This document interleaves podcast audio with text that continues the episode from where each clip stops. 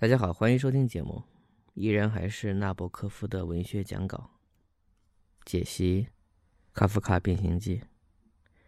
这应该是最后一期节目了，让我们快点结束这个噩梦啊！我说的不是我的节目啊，我说的是这个甲壳虫的噩梦。快速进入第三部分，第一场景。由苹果造成的重伤使格里高尔一个多月动弹不得。由于没人敢冒险去取下那个苹果，他就一直嵌在他的身上。像是一个明显的纪念物。看样子，格里高尔的重伤甚至使父亲也记起了他还是这个家庭的成员。尽管他现在变成这种倒霉的、令人厌恶的形状，不该像对待敌人那样对待他。相反，家庭责任要求克制厌恶，多点耐心。没有别的，就是要忍耐。从这里开始。门的主题又出现了。晚上，从格里高尔的黑屋子通往亮着灯的起居室的门开着，这是一个微妙的情景。在前一场里，父亲和母亲到达了他们经历的最高点。他，父亲，身着笔挺的制服，向格里高尔扔苹果炸弹。这些小小的红苹果便是丰满成熟男性力量的象征。他母亲尽管呼吸器官虚弱，到底还是帮着搬家具了。但过了这一顶峰之后，便是低潮，他们都逐渐衰弱了。父亲看上去几乎到了散了架的份上，也快要变成懦弱的甲壳虫了。通过开着的门，似乎有一种奇怪的暗流在流动。格里高尔的甲壳虫病是传染性的，他父亲似乎已经染上了，变得软弱、干巴、肮脏。每天吃过晚饭，他父亲就在沙发椅上打起瞌睡来了。这时，他母亲和妹妹就会相互示意，不要发出声响。母亲弯着腰，凑近灯光。为家内衣公司缝一件做工精细的活儿。妹妹已经找到了一份售货员的工作，晚上便学点速记和法语，以便有机会找到更好的工作。有时候父亲醒来，好像根本不知道自己一直在睡觉，对母亲说：“你今天做的针线活可真多啊。”接着马上又睡着了。这时母女俩。会交换一个疲倦的微笑。格里高尔的父亲以一种顽固的态度坚持穿着制服，即便在家里也不肯脱。他的睡衣一直挂在衣帽钩上没有用，而他却总是穿着整齐的在睡觉，好像随时准备听候吩咐，甚至在这儿也准备随时听从上司的召唤。结果，他的制服本来就不是崭新的。现在则开始变得肮脏了。虽然他的母亲和妹妹对父亲关心备至，常使他的制服保持干净，格里高尔常常整整一个晚上盯着制服上的斑斑油渍看。制服上擦得锃亮的金扣子闪着微光。老头子穿着这身衣服坐着睡觉很不舒服，但他却睡得十分平和。每到该睡觉的时候。尽管妹妹和母亲不断的催促，父亲总是拒绝上床睡觉。最后，母女俩只能架着他两只胳膊，把他从椅子上拉起来。以这两个女人，他会吃力的让自己站起身来，好像他自己的身体对自己来说都是个沉重的负担。他只允许他们把自己带到门口，然后就挥手让他们离去，自己独自一个人走。然而，结果往往是，母亲放下手中针线活，妹妹放下笔，两人再追上父亲，重新架上他，走。父亲的制服已经十分近似于甲壳虫的特大外壳，只是略显大了一点儿。工作过度、疲惫不堪的母女俩，还得把他从一个房间架到另一个房间，并且把他弄上床。第二场景，萨姆莎家的解体还在继续。他们辞退了年轻的女仆，另请了一个较为便宜的打杂女工。她是一个又瘦又高的女人，来做粗活的。你们必须记住，在一九一二年的布拉格，打扫卫生、做饭做菜的活比起在一九五四年的伊萨卡来说要难做得多。他们被迫卖掉了家里的许多饰品，但是使他们最感伤心的是。他们不能离开这栋房子。然而，这房子就他们目前的境况来说，显然也是太大了。可是，他们想不出任何方法来搬运格里高尔。但是，格里高尔很清楚，为他着想并不是阻碍搬家的主要困难。他们满可以把它放进一只合适的箱子里，只需要在箱子上扎一些气孔就行。阻碍他们搬入另一套住房的真正原因，是因为他们自己彻底的绝望了，以及他们相信，他们是上帝挑选出来承受这种从未发生在他们的亲属或熟人身上的不幸。这个家庭十足的自我中心，除了完成每日必做的事情之外，已不再有任何多余的力量。第三场景，格里高尔脑子里闪过了最后一片人的记忆。这是由他仍然存在的想帮助家庭的欲望出发的。他甚至记起了过去那些似有似无的情人们，但他们非但不帮助他和他的家庭，个个都那么不可接近。他很高兴他们都离开了。这一场主要写的是格丽特。现在他完全成为了反派角色。他妹妹不再为带给他什么东西会使他高兴而花心思了，只是在早上和中午上班前，急急忙忙地拿一点现有的食物，用脚往屋里一踢，到晚上再用扫帚一把扫出来，根本不看食物是否只长了一点儿，或者多数情况下根本没有动过。他现在都是在晚上打扫格里高尔的房间，扫起来快得不能再快，一条条脏痕留在墙上，到处是一堆堆的灰尘和污。起初，格里高尔看到妹妹进来时，也就是要以此来指责她。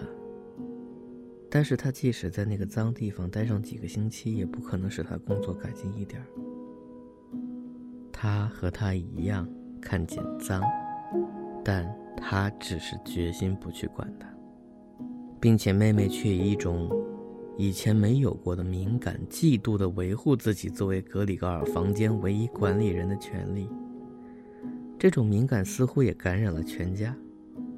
有一回，母亲用了好几桶水对屋子做了一次彻底的清扫，湿气使格里高尔很不舒服，随之而来的。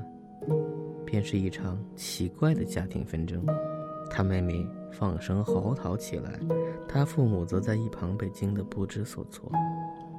过了一会儿，两位老人也开始行动起来。父亲一面指责他右边的母亲没有把打扫格里高尔屋子的事儿留给妹妹做，一边又冲着他左边的妹妹说：“永远也不让他再打扫格里高尔的屋子了。”父亲气得不可自制。母亲用力地把他拉回到自己屋子，而妹妹在抽泣，一边抽泣一边用小拳头捶打桌子。格里高尔这时生气地发出响亮的嘶嘶声，因为他们没有一个人想要把他的门关上，别让他看到这种情景，听到这种吵闹。女杂工觉得他很有意思，一点也不可怕。事实上，他相当喜欢他。来吧，你这个大屎壳郎，他这样说。外面正在下雨，这也许是春天的第一个意思吧。第五场景，房客到了。三个留着胡子、凡事喜好井井有条的寄宿者，他们是一些机械的人，他们的胡子是体面的面具，但这些表情严肃的绅士们实际上是些冒牌货，是一些混蛋。在这一场里。这套住房发生了很大的变化，房客们占了最左边的父母的卧室，也就是起居室左边的一间；父母搬进了妹妹住的那间房，即格里高尔右边的那一间。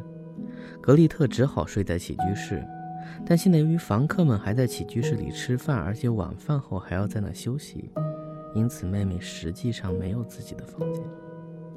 再则，这三位房客又往这套带家具的公寓里搬进一些属于他们自己的家具，他们还特别讲究表面上的整洁，所有他们不需要的零零碎碎，就都搬进了格里高尔的房间。这与第二部分第七场中发生的搬家具的情况正好相反。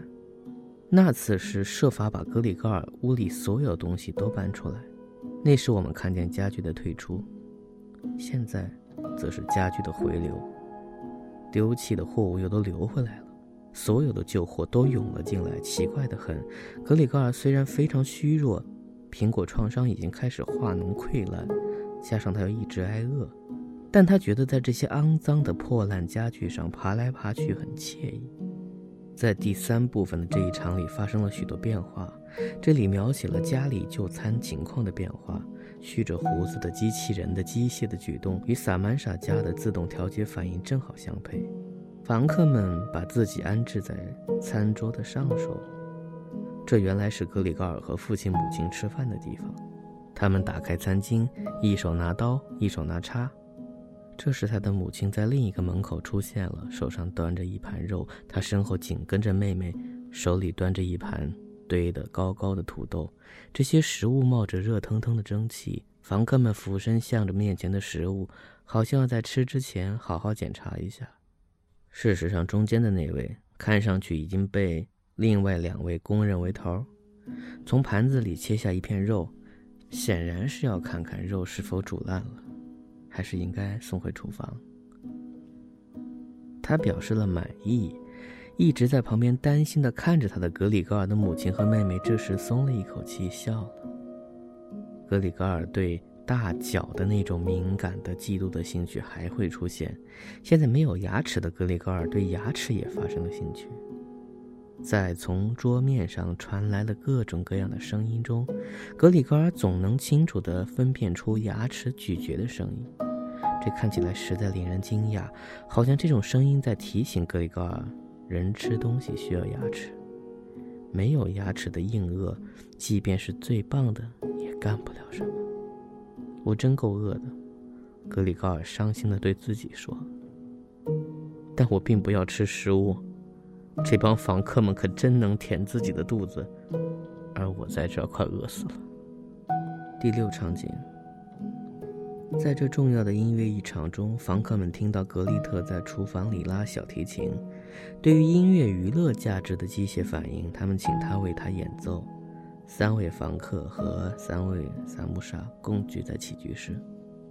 我不想贬低音乐爱好者，但我却想指出，一般意义上的音乐，就像它的消费者理解的那样，与文学和绘画相比，只属于艺术上的较原始、叫动物性的形式。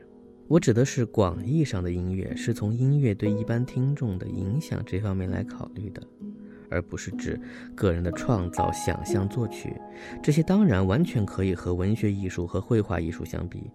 一位伟大的作曲家与伟大的文学家、画家一样是兄弟。但我认为，一般化的原始形态的音乐对于听众产生的影响，比一本一般化的书或者一张一般化的画对其欣赏者产生的影响来说，质量要低得多。我要特别指出的是，音乐对一些人起的那种安抚、催眠、消沉的作用，就像收音机或唱机播放的音乐那样。在卡夫卡的故事里，这只是一个女孩子，可怜巴巴的在小提琴上锯来锯去。这种音乐与今天的盒装音乐或者一插插头就能听的音乐一样，即。使人迟钝，使人麻木，动物般的性质。在理解下面一句很重要的话时，我们头脑里必须有这种音乐观。许多译者就曾误解了这句话的原意。从字面上说，句子是这样说的：格里高尔是一只会如此受到音乐感染的动物吗？这是说，在他具有人形时，他不喜欢音乐；但在这一场在甲壳虫的身份下，他被音乐征服了。他感到在他眼前展现出一条通向他渴望的未知的食粮的路。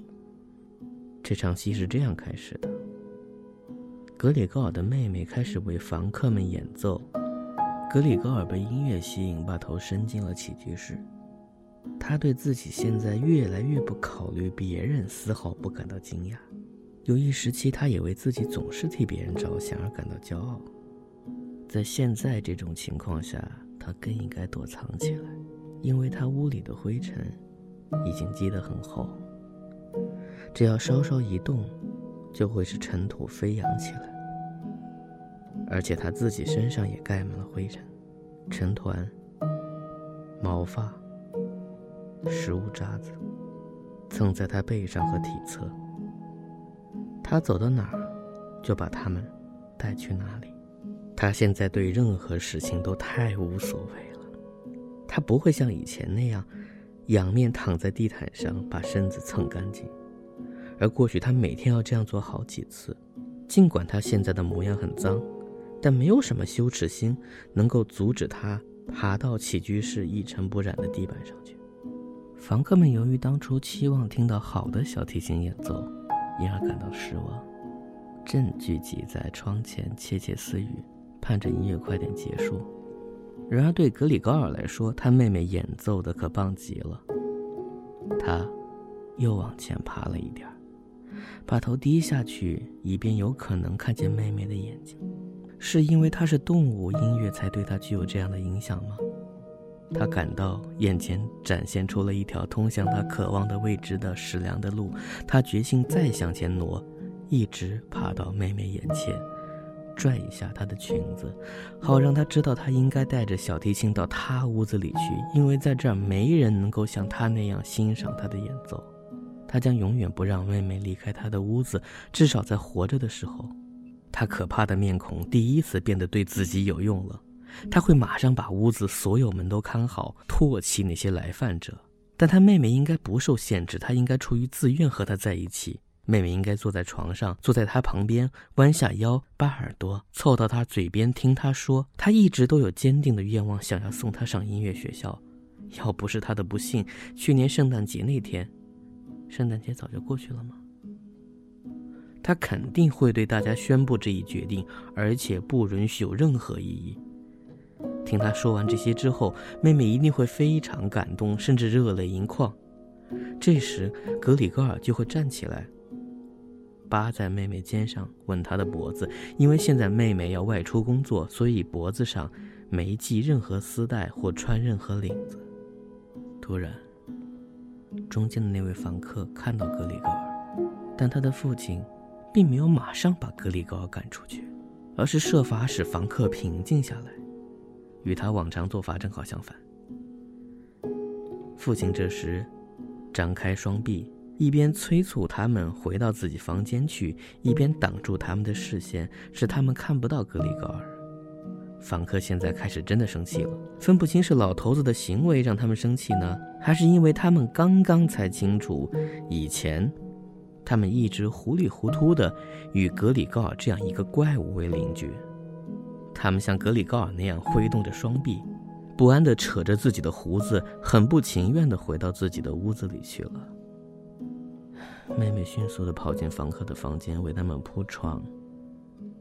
但，他父亲又一次像着了魔似的，被顽固的自信左右，以至于忘记了对房客应表示的尊敬。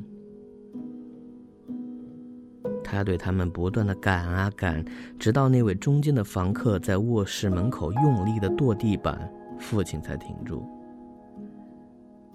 那个房客举起一只手，同时还看着母亲和妹妹说：“我要声明，由于在这所房子和这个家庭里的这种令人恶心的情况，他朝地板上狠狠地吐了一口。我当场通知你们，我自然不会为我自己住在这里这些天付你们一个铜板。相反，我在考虑是否对你们提出起诉，要求赔偿损失。请相信，我这种要求是有根据的，而且轻易就可以证明。”他讲完了，两眼直直地看着前面，好像等待着什么。事实上，他的两位朋友立刻插上来说：“我们也当面声明。”这时，他抓住门把手，用力地把门关上了。第七场景，美美完全撕下了面具。她的背叛是绝对的，对格里高尔来说也是致命的。我不会在这个东西面前叫我哥哥的名字。我要说的是，我们必须把他甩掉，我们必须把他甩掉，因为母亲咳得太厉害，听不清别人说的任何话。妹妹就明确的这样对父亲说：“这样下去，你们俩都会完的。我知道会这样的。一个人如果不得不像我们这样玩命的干活，他肯定受不了家里这种长期折磨，至少我再也忍受不了了。”他爆发出一阵大哭，眼泪落在他母亲的脸上。他又机械地把它们擦掉。父亲和妹妹都认为格里高尔不可能理解他们的苦衷，要与他达成协议是不可能的。他必须走，妹妹嚷道：“这是唯一的解决办法，爸爸。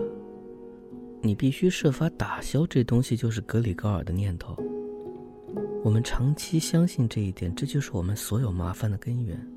他怎么能是格里高尔呢？如果他就是格里高尔，他早就应该知道人是不能同这种东西生活在一起的，早就会自觉自愿的离开了。虽然这样我就不会有哥哥了，但我们可以继续生活在心里怀念他。事实上，这东西在害我们，赶走了我们的房客，显然想把整个房子都占为己有，而要我们睡到阴沟里去了。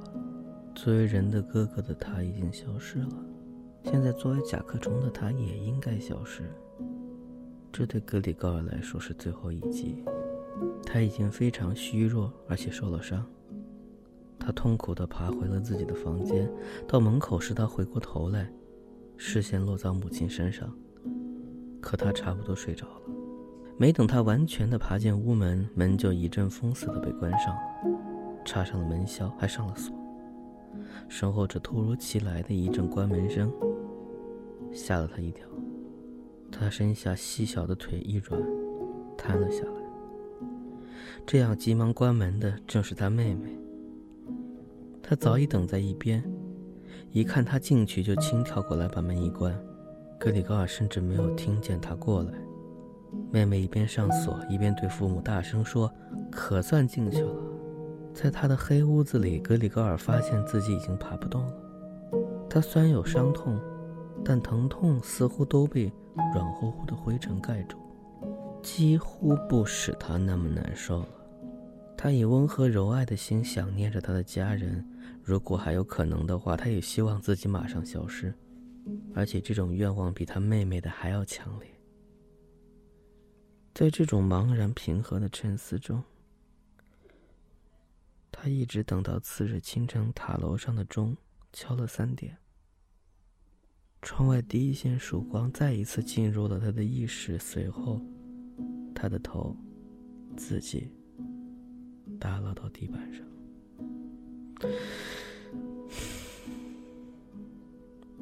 他从鼻孔里呼出了最后一丝微弱的气息。第八场景。格里高尔死了。女杂工第二天早上发现了他干瘪的尸体。得到解脱后的热烈气氛渗透了这个卑鄙家庭的虫的世界。下面这一点需仔细的以爱的眼光来观察。格里高尔是在虫的外表下掩盖的人，他的家庭成员则是装扮成人的虫。格里高尔一死，他们虫的灵魂突然意识到，他们可以自由自在地享受生活了。进来吧，格里特，在我们边上待一会儿。萨穆莎太太呼唤着女儿，露出颤颤的微笑。格里特回首望了一眼死尸，跟着父母进了他们的房间。这里有一个注释啊，编者说纳博科夫在这个卷宗的注释旁边写了这么一个说明：在格里高尔死后，书中便不再出现父亲、母亲这样的字样。而只是萨穆莎先生和夫人，而且不知道你们有没有注意到，就是因为文字和朗读是不一样的，在这个故事里面，作为人称代词，它使用了各种“他”和“他”，非常频繁。那么我在读的时候，又怕引起混乱，我其实会把有些原本在文本上写成的“他”，会明确的读出来是妹妹还是父亲还是母亲。这个，当然你们就这样顺着听下来，如果能够有画面感的话，我觉得大部分情况下应该不至于会混乱。OK，我接着读。女佣人把窗户开得大大的。空气已经有点温和了，那正是三月底，正是昆虫从冬眠中醒来开始活动的时候。第九场景：当房客们阴沉着脸要早饭吃时，萨穆沙一家不但没给他们早餐，反而让他们去看格里高尔的尸体。在这里，我们看到了房客非常有趣的表演。于是他们进去了。站在屋子中间，尸体的周围，他们把手插进自己破旧衣服的口袋里。这时，阳光已经把房间照亮了。这里哪个词最关键？破旧，在阳光里。这就如同在童话故事里那样。在大探员的结局当中，罪恶的魔法随着巫师的死而消除了，房客们看上无精打采，不再具有威胁性，而萨穆沙一家又恢复了元气，又有了力量和生气。这一场以重复楼梯的主题结束，就像当初办公室的主任紧紧抓住扶梯的栏杆，一步一步地慢慢向后退。老萨穆沙下令他们必须离开，房客们个个唯唯诺诺。他们三个人到大厅里，从衣帽钩上取下帽子，从伞架上取下手杖，默默地低头示意后，便退出了房子。他们现在开始下楼了。三位蓄胡子的房客，机械人，上了发条的木偶，萨穆沙一家依在扶梯上瞧着他们下去。楼梯穿过公寓住房，蜿蜒向下，就像昆虫多关节的腿，随着一个平台一个平台，一个关节一个关节的越走越下。房客们忽而消失，忽又出现，在楼梯的某处，他们与一个正在上楼的肉铺小伙计相遇。小伙计挎着一只篮子，开始他向他们迎面走上来，然后超过了他们，一脸骄傲的样子。篮子里装满了鲜红的排骨和鲜嫩的内脏，红红的生肉，肥硕的苍蝇的滋生地。这个画面感太强了，这句话是我说的。第十场景，最后一场，就其讽刺性的简介来说，是最精彩的。明媚的春光环绕着萨穆沙一家人，他们分别正在写三封信。多杰的腿，幸福的腿，三个昆虫在写信，分别炮制借口向他们的雇主请假。他们决定利用这一天休息一下，还要出门远足。他们不但应该休息一整天，而且他们绝对需要这样。女杂工做完早上的活儿，准备离开时，一边告诉家人，一边和气地咯咯笑着：“你们不必为如何清除隔壁房间东西而费心，已经处理完了。”萨姆莎夫人和格丽特又写起信来，好像很专心。萨姆莎先生猜出了，他一定很想详述一下处理的过程，赶忙挥手制止了。今晚就必须让他知道，萨姆沙先生说。但他夫人和女儿都没有接他的话。女佣人的话似乎又打破了他们刚刚得到的平静。他们站起来，走到窗前，站在那儿，紧紧地搂在了一起。萨姆沙先生从椅子上转过身来看着他们，安静地端详了一会儿，然后叫道：“来吧，快点儿，让过去的事儿都过去吧。”你们也许该照顾点我吧。两位女士马上听从，跑过来轻抚他，而后很快地把信写完了。然后三个人一起离开了公寓。他们已经好几个月没这样做了。他们坐电车到了空旷的郊外，电车上充满了阳光。他们三人是车里仅有的乘客，三人舒舒服服地靠在椅背上，开始绘制将来的前景。仔细想想，这倒也不会。三个人所找的工作，虽然目前为止他们一直没有相互讨论过，都还不错，而且将来都颇有前途。他们目前状况最大的、最迫切的改善，莫过于搬一次房子了。他们想要一套比格里高尔当时选的那所房子略小一点、便宜一点，但地点要好，而且易于整理的房子。三个人就这么谈着。萨曼莎夫妇都注意到女儿越来越旺盛的青春活力，几乎是在同时，他们注意到，尽管这段时间里的一些不幸使她的脸显得苍白，她已经出落成一个体态丰腴的大姑娘了。萨摩莎夫妇话渐渐少了，有意无意地交换一下会心的眼色，一致同意该是尽快的给她物色个好丈夫的时候。就像是这个新的梦想和美好意愿的一部分似的。到了他们的目的地，女儿第一个跳起来，伸展开她年轻的肢体。这里有个注释啊。纳博科夫在带注释的卷宗写道：“灵魂和格里高尔一起死去，年轻健康的兽性统治了一切，寄生虫在格里高尔身上养肥了自己。”下面让我来总结故事的几个重要主题。一，三这个数字在故事里起相当大的作用。故事被分为三部分。格里高尔房间有三个门，他的家庭包括三个人。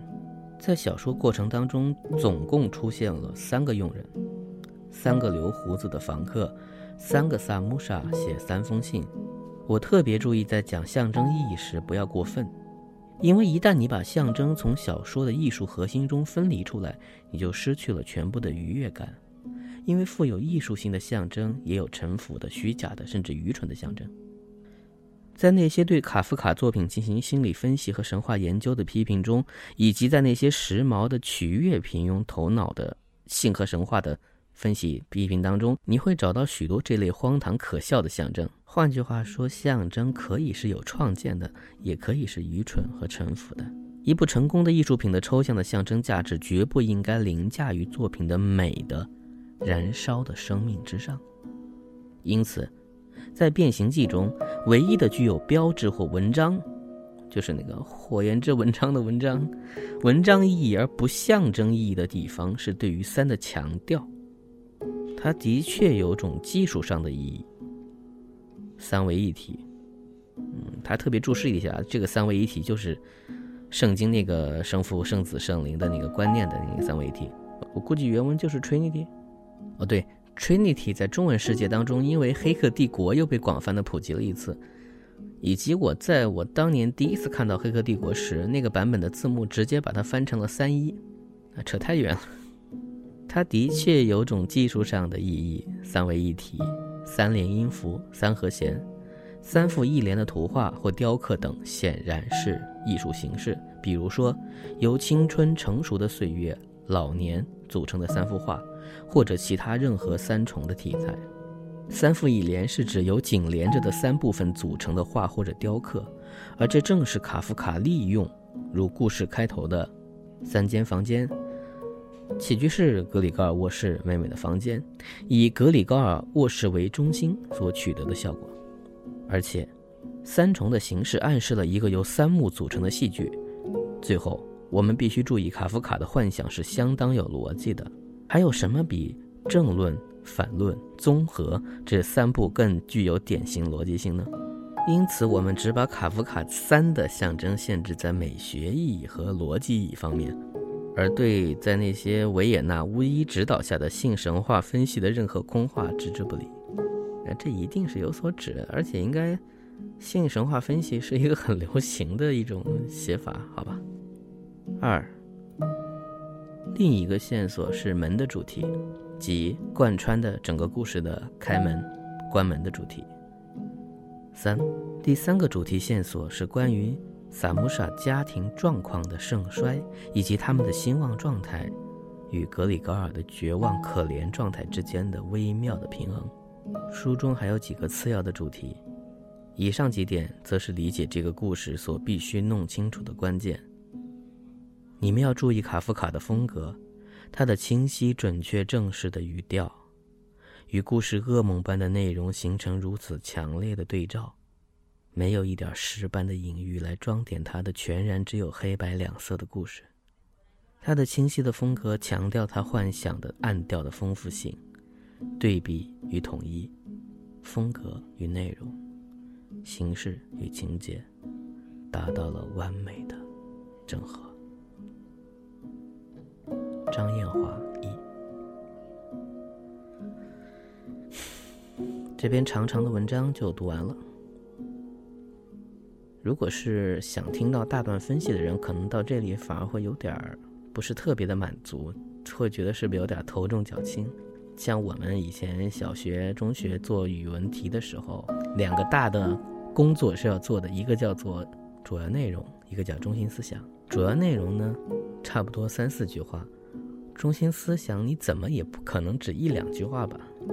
但它就是在用他的方式解剖完这部小说之后，呃，加叙加意，但总体是序，基本上就。提了几个点就不说了，有些问题他觉得不是问题，比如很多人可能都会很关注的说这篇小说到底在说什么？因为人是不可能变成甲壳虫的，那他到底想暗喻什么？想表达什么？他是不是想表达类似于“久病床前无孝子”？对，这就是知乎上有人提出的问题。我的感觉是这样，在最早看到。文学史这样的书籍上介绍这篇小说的时候，通过一些剧情和我的脑补，我以为这篇小说主要就是在讲控诉的。但是后来当我读到原文本的时候，我其实从感受上说，莫名会生出对于这家人的一点点理解或同情，不是说他们会被洗白，说他们是情有可原，而在于说，他们并不是一开始就把虫子赶出去啊。要说他们已经比普通人要接受这个事情，接受的宽容了很多，只是后面实在受不了，而且双方无法沟通。那个时候的困惑在这一点，就是如果说你想批判他们，为什么你要写这个部分？为什么不能直接写他们就把虫子给扔到街上了？当然那是另外一个故事了。然后随着阅历，随着理解，当我重新再读这个文本的时候，我觉得自己当时的想法怎么说？还是过于窄了吧？就正是因为描绘了他们的整个变化过程，把他们的温情一点一点磨碎和撕开，这件事情才更令人绝望。或者说，我理解卡夫卡并不是单纯的想说对错问题。因为我们把二元论这些东西先摆开来看的话，卡夫卡那些著名小说，你一气读下来，你会发现他其实更着重想刻画的还是那个时刻的心态。不管这个时刻有多么荒诞，不管我们现在回头来看，他这种荒诞，在我们现今的这种美学阅读体验里，多么的不够脑洞，在在那个时候已经是很了不起的。他绝不是要写一个很酷的小说，他就是在描绘那种可能性里面的无奈。他甚至不在乎你因为这种无奈而生出什么样的想法，因为我们必须尊重一点，就是卡夫卡在死前希望他朋友要销毁小说这件事情是真诚的。而不是说他真的想要写出流芳百世、想留给别人看的小说。那如果是这样，他只是在记录自己想要看到的东西，或者他的噩梦里面的东西。那么我们退回到最原始，他就是在描绘：假如出现这样的事儿，那么世界可能就会是像这样发展，你的家人可能就会这样抛弃你，他们才会有新生。你是没有办法的，这是他的底色。最后，我想对照的读一篇我很多年前在网络上看到过的一篇短文，没有办法说出作者是谁，因为就转来转去不可考。我觉得它是另外一种角度，是另外一种表现方式，不用拿和卡夫卡的高度去对比，它也是我们在这个世界上，身为人可以思考的人的突然的某种恐惧感，而他想表达的是温暖。这篇文章的名字叫做《如果我的爱人突然变成一个馒头》。我觉得这篇文章的配乐要换一下。好，这样。如果我的爱人突然变成一个馒头，那么我首先要确定，我是把他当做一个馒头，还是继续当做一个人？出于延续下来的爱，我会把他始终当做一个具有独立人格但表达不出来的人。我把它妥善的安放起来，绝不能放在厨房、餐桌等地，以免他被人误食。同时，我要通知全家人，从此以后家里除了他这个馒头，禁止出现任何馒头，以确保任何情况下都不会将它和其他馒头混淆起来。这是保障他生命的必要性。保质同样是个大问题，馒头放一两天没事儿，可是时间长了就会变质。为此，我要为他单独买一个冰箱，具有冷冻功能。馒头是不能冷藏的，不然会变成硬硬的一块石头。